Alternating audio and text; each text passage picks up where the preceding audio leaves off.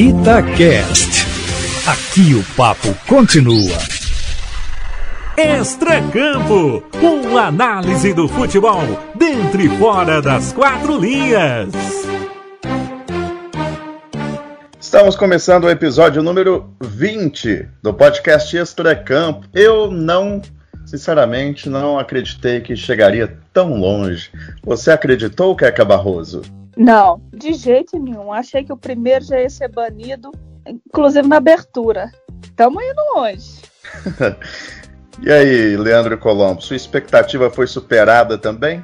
Tudo bem, Queca, Matheus? Cara, acho que superado, viu? Eu tô como a Queca aí, eu achei que no primeiro a gente ia ser barrado, cancelado, né? Para utilizar a expressão correta de hoje em dia. Mas até agora, 20 podcasts, uma marca um tanto quanto expressiva, né, Matheus? Pois é, vamos ver se a gente já a gente está subindo rumo ao auge ou já estamos descendo a ladeira. Nos próximos meses Mateus, a gente vai ficar sabendo so, sobre isso, Keca. Leandro falando de cancelamento como gíria atual, falou Joselino Souza Barros. Joselino! Alô, bom dia, uma ótima manhã para você. aqui.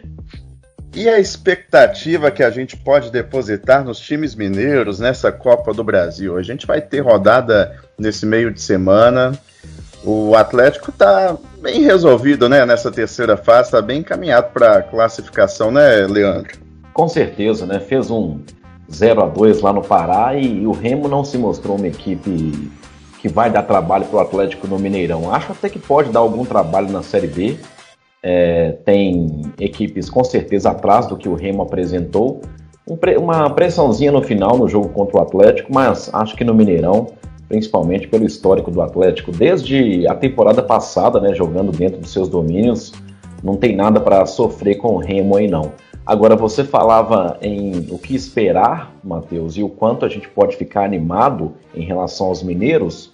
O Atlético é o que dá o contrapeso nisso aí, né? Porque, a bem da verdade, e olhando principalmente para os resultados, mas não abandonando o desempenho, Cruzeiro e América não nos deixam muito esperançosos, não. Quer acabar, você está nessa mesma linha do Leandro? Não está acreditando muito em Coelho e Raposa, não? Tô nessa linha, apesar de ser mata-mata e ser praticamente um esporte à parte, pensando em, um, em uns pontos corridos como o brasileiro, eu acho que eles não, acho não, né? Eles não são favoritos, enquanto o Atlético é favorito, é um dos favoritos, né? Ao lado de Palmeiras, Flamengo, enfim.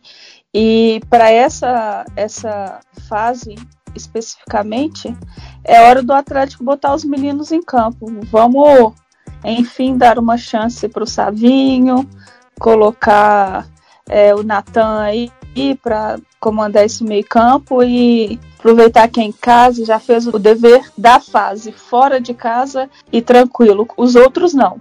América e Cruzeiro precisaram jogar como um jogo grande para quem quer passar de fase e para os dois vale muito mais que a classificação, a gente sabe, vale o dinheiro também.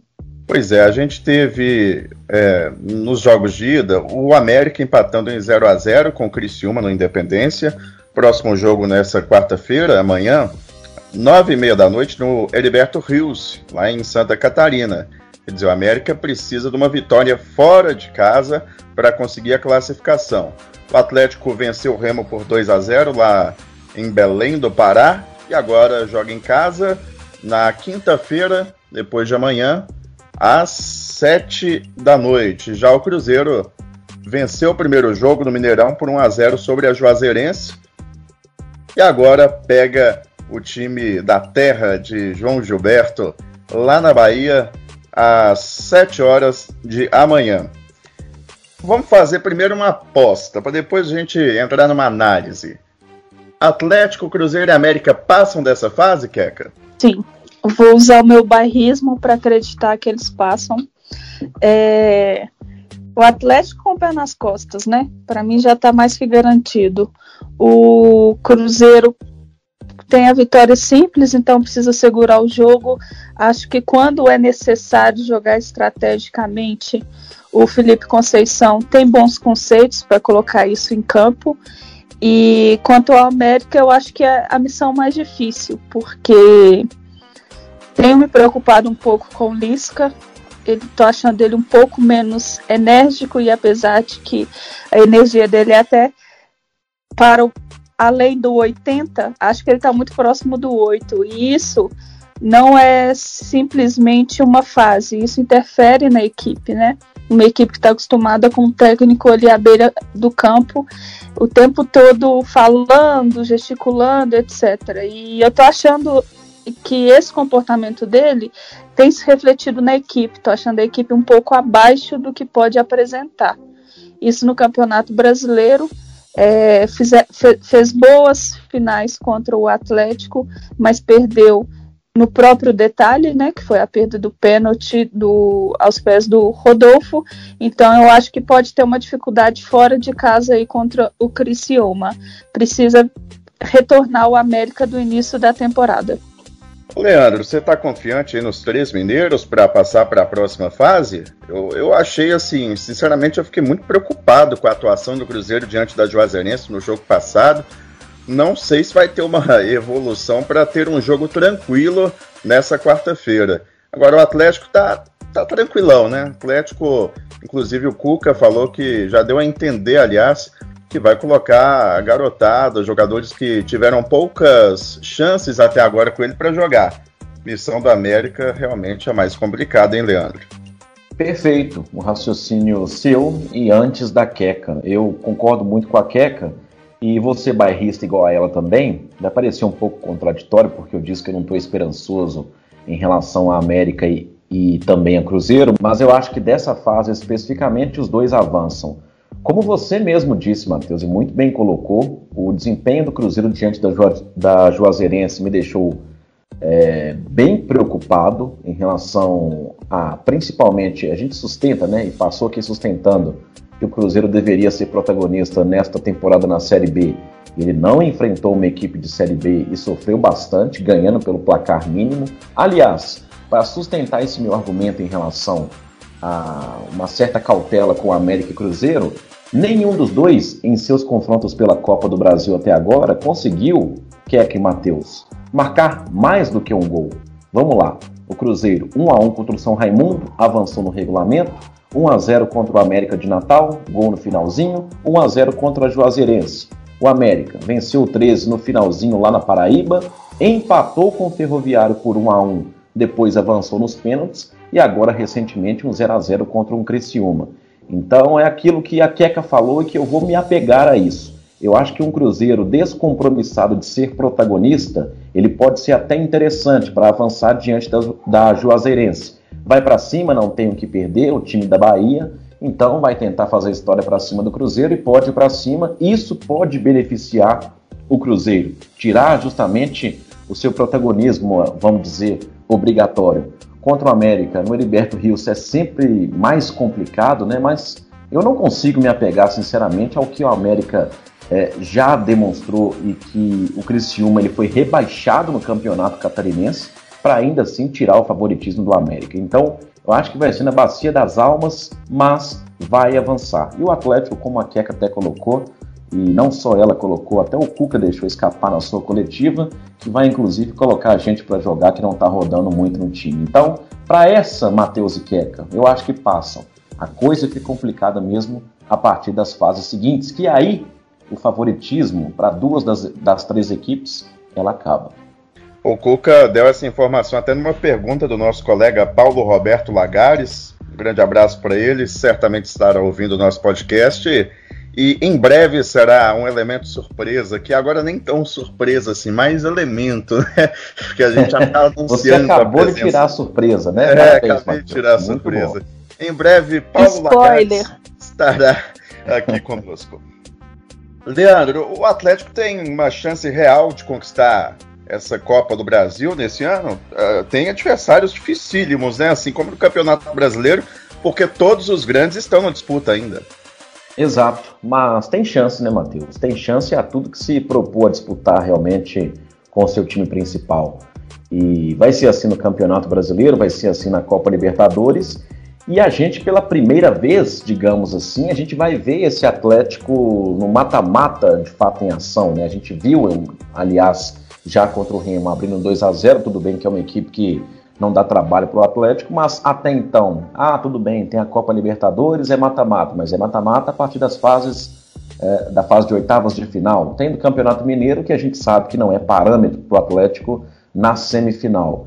Tem o Brasileirão pontos corridos e pela primeira vez a gente vê o comportamento dessa equipe no mata-mata, né? O jeito Cuca de jogar o mata-mata. E ele, por sinal, se tratando desse formato, é, tem coisa boa para contar no Atlético e principalmente recentemente quando levou o Santos até a final da Copa Libertadores. Então, é um técnico que dá para a gente dizer que sabe jogar o mata-mata. Agora, claro, ele vai deixar de pegar Remo para começar a pegar Grêmio, pegar Palmeiras, pegar Internacional. Então, a coisa muda muito de figura. Mas é aquilo que a gente falou: o Atlético se reforçou e montou um elenco para poder disputar todas as competições em alto nível eu fiz uma, uma análise, não, né? um pequeno pensamento na vitória do Atlético sobre o Remo. Olha só, um 2 a 0 tranquilo e uma série de desfalques, né? Sem o Arana, sem o Guga, sem o Alonso, sem o Vargas na reserva.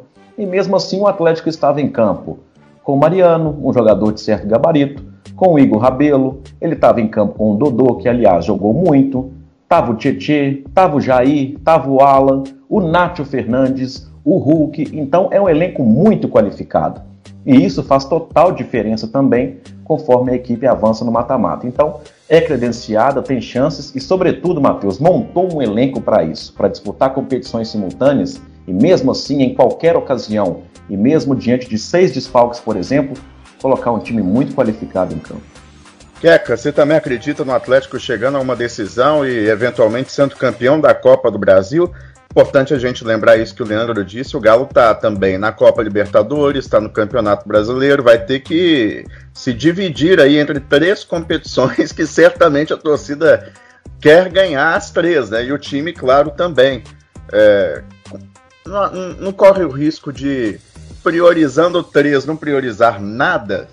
Matheus, pensando na teoria, sim mas o Leandro pontou muito bem que todos os grandes adversários do, do Atlético nas três competições são os mesmos.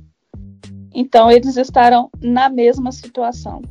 E em termos de elenco, eu acho que o Atlético está na frente.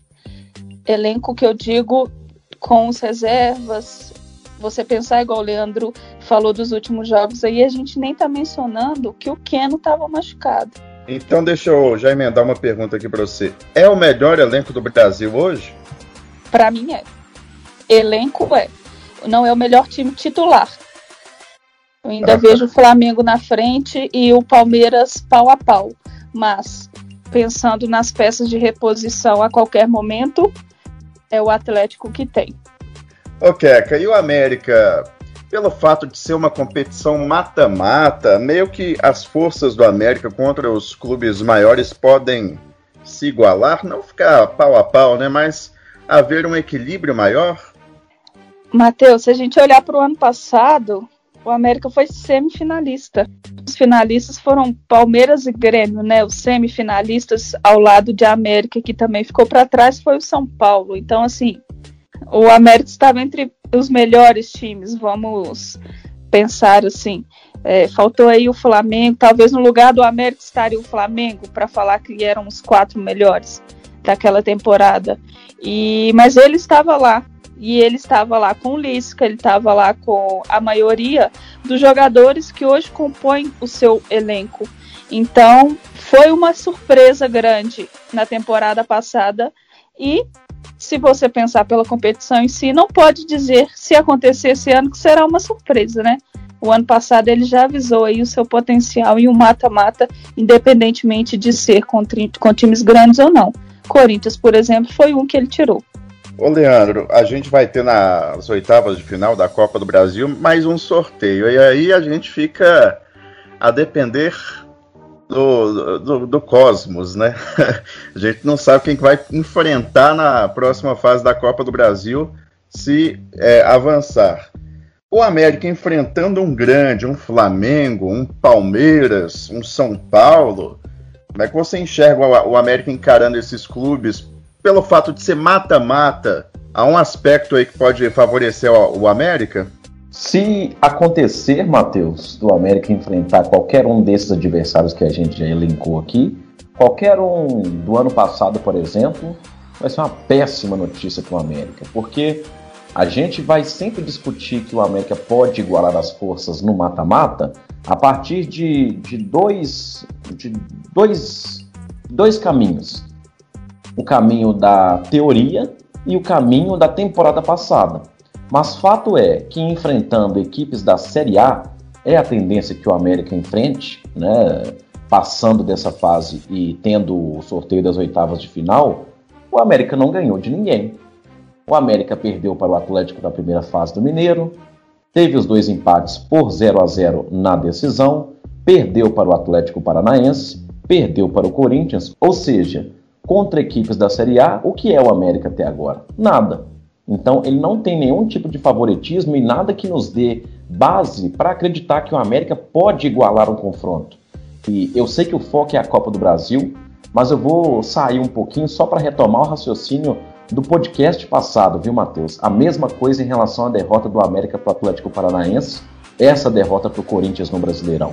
Um time que tomou duas sapecadas do Atlético Goianiense, diferentes para o mesmo time, uma na Copa do Brasil, outra na, no Campeonato Brasileiro, e chega e ganha do América com 1 a 0 com extrema naturalidade. Uma equipe de Série A, passando por todos os problemas que tem, ainda conseguiu ganhar do América. Então essa discussão ela é simplesmente teórica e apegada ao que o América fez na temporada passada. Mas fato é que nesta como a gente confirmava e, e, dizia que o América precisava de reforços de jogadores da Série A, o América não nos dá nenhum subsídio para tentar imaginar um resultado positivo. Nenhum. Para falar agora do Cruzeiro, para a gente já chegar a essa reta final do nosso podcast, Cruzeiro acho que dificilmente vai ser considerado favorito já na próxima fase, viu? Você também acredita nisso, Leandro? A chance de o Cruzeiro cair já nas oitavas é grande?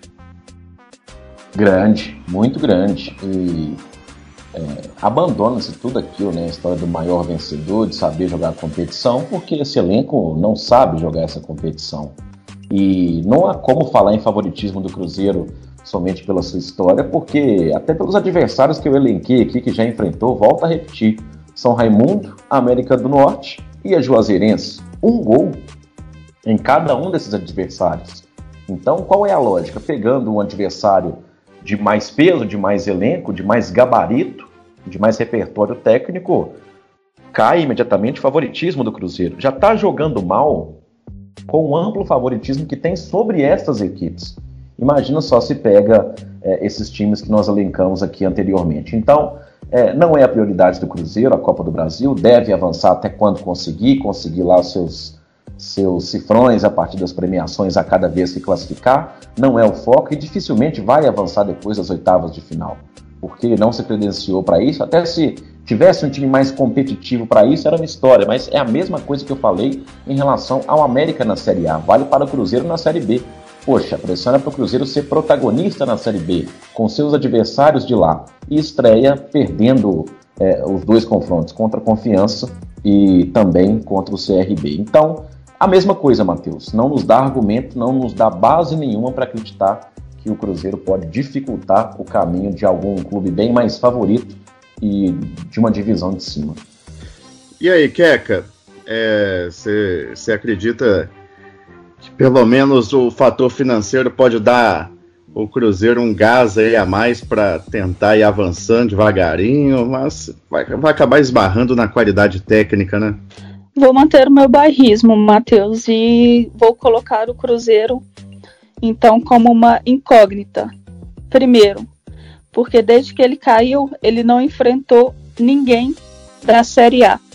E apesar de clássico ser clássico, nessa temporada o Cruzeiro ganhou do Atlético. E se a gente for pensar nessa teoria de que enfrentando equipes grandes, enfim, esse tipo de, de teoria, poderia credenciar o Cruzeiro pela forma que jogou contra o Atlético, que é uma forma mais retrancada, que é aproveitando as pequenas chances, etc.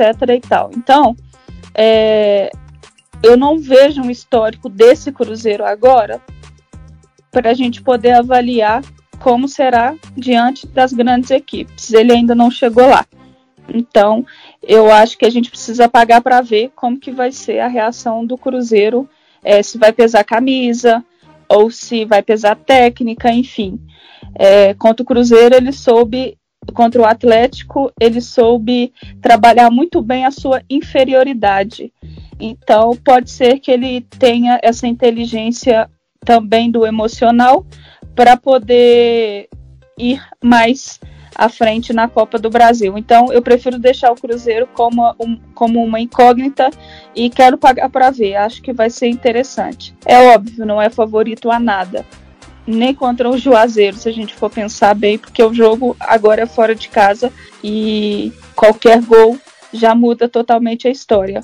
Mas quanto às próximas fases, eu acho que vai ser interessante a gente ver o comportamento do Cruzeiro nelas. Vamos para o último momento do nosso podcast. Toque final. Alessandro jogou em cima do Diego. Olha a chance do gol. É a chance mais clara. Ficou na cara do Cássio, bateu. Pra fora! O Cássio salva o Corinthians. A torcida do Corinthians comemora essa defesa como um gol. Só para lembrar nosso ouvinte que esse foi um lance. A gente ouviu aí a narração do Kleber Machado da, da, na transmissão da TV Globo. Esse, foi, esse, lance foi o seguinte: quartas de final da Copa Libertadores de 2012, jogo de volta, Pacaembu, escanteio favorecendo o Corinthians. A zaga do Vasco rebate. A bola volta para o Alessandro, lateral direito, aquele carequinha, ele era o último jogador de linha do time do Corinthians, o mais recuado. Aí ele vai, ele tá, ele tá um pouquinho à frente ali do, do círculo central, tenta fazer um lançamento de novo para dentro da área. A bola bate no Diego Souza e volta para o próprio Diego Souza. E aí ele corre livre 50 metros, ele e o Cássio, cara a cara. Diego Souza com um gol escancarado, mas com, claro, um goleiro gigante à frente dele e o Cássio com a bactéria da ponta da unha do dedo médio manda para escanteio. e eu separei esse lance para dizer o seguinte: no mata-mata, qualquer cisco que cai no olho de um jogador faz toda a diferença. Tudo pode acontecer. Se não fosse essa defesa do Cássio, muito provavelmente aquele time do Vasco era bom. O Corinthians não seria campeão mundial. Talvez o Tite não estivesse na seleção. Eu lembro de lances assim frequentes em mata-mata em que casos semelhantes aconteceram. O detalhe no mata-mata é ainda mais primordial do que num campeonato de pontos corridos. Fica a lição para os clubes mineiros, né, gente? Nossa, Matheus, depois de Nelson Rodrigues, Queca Rodrigues, agora temos Matheus Rodrigues também. Impressionante. Você me convenceu. Eu estava aqui tentando imaginar como é que esse cara vai pegar Libertadores, contextualizar com o Copa do Brasil e olha, realmente. Por isso que é bom, né, Matheus? Mata-mata é mata-mata e vice-versa. Eu sou fãzaço de mata-mata, eu gosto demais. Tem muita gente que defende que o brasileiro seja de mata-mata e eu não concordo, não. Apesar de gostar, porque a gente já tem todos os outros campeonatos em mata-mata. Por que, que não pode ter um de pontos corridos? Queca Barroso tem que prestar muita atenção em cada detalhe, cada montinho artilheiro que quica ali na frente do goleiro pode tirar um título. São esses detalhes que fazem a história, né? Quando um time é campeão, ele pouco se lembra do resultado, ele lembra do lance X, do lance Y. Inclusive a Libertadores do, do Atlético, a defesa do Vitor todo mundo se lembra, mas dos resultados propriamente ditos de cada partida, quais, quais foram? Oh, opa! Começou o mata-mata. Já, já, é, agora, vou até, vou até falar baixinho, viu, Leandro? Porque em 2002, a seleção brasileira na, na Copa do Mundo teve, teve uma ajudinha da arbitragem na estreia contra a Turquia, hein? Imagina se se empata aquele jogo, a história poderia ser outra. parte não. E, e olha só como são as coisas. Teve essa dificuldade contra a Turquia e terminou fazendo gols em Oliver Kahn, que é era é o verdadeiro cão mundial. E é um piruzeiro, né? Pra pegar uma polêmica, ah, é? é um piruzeiro. E... É.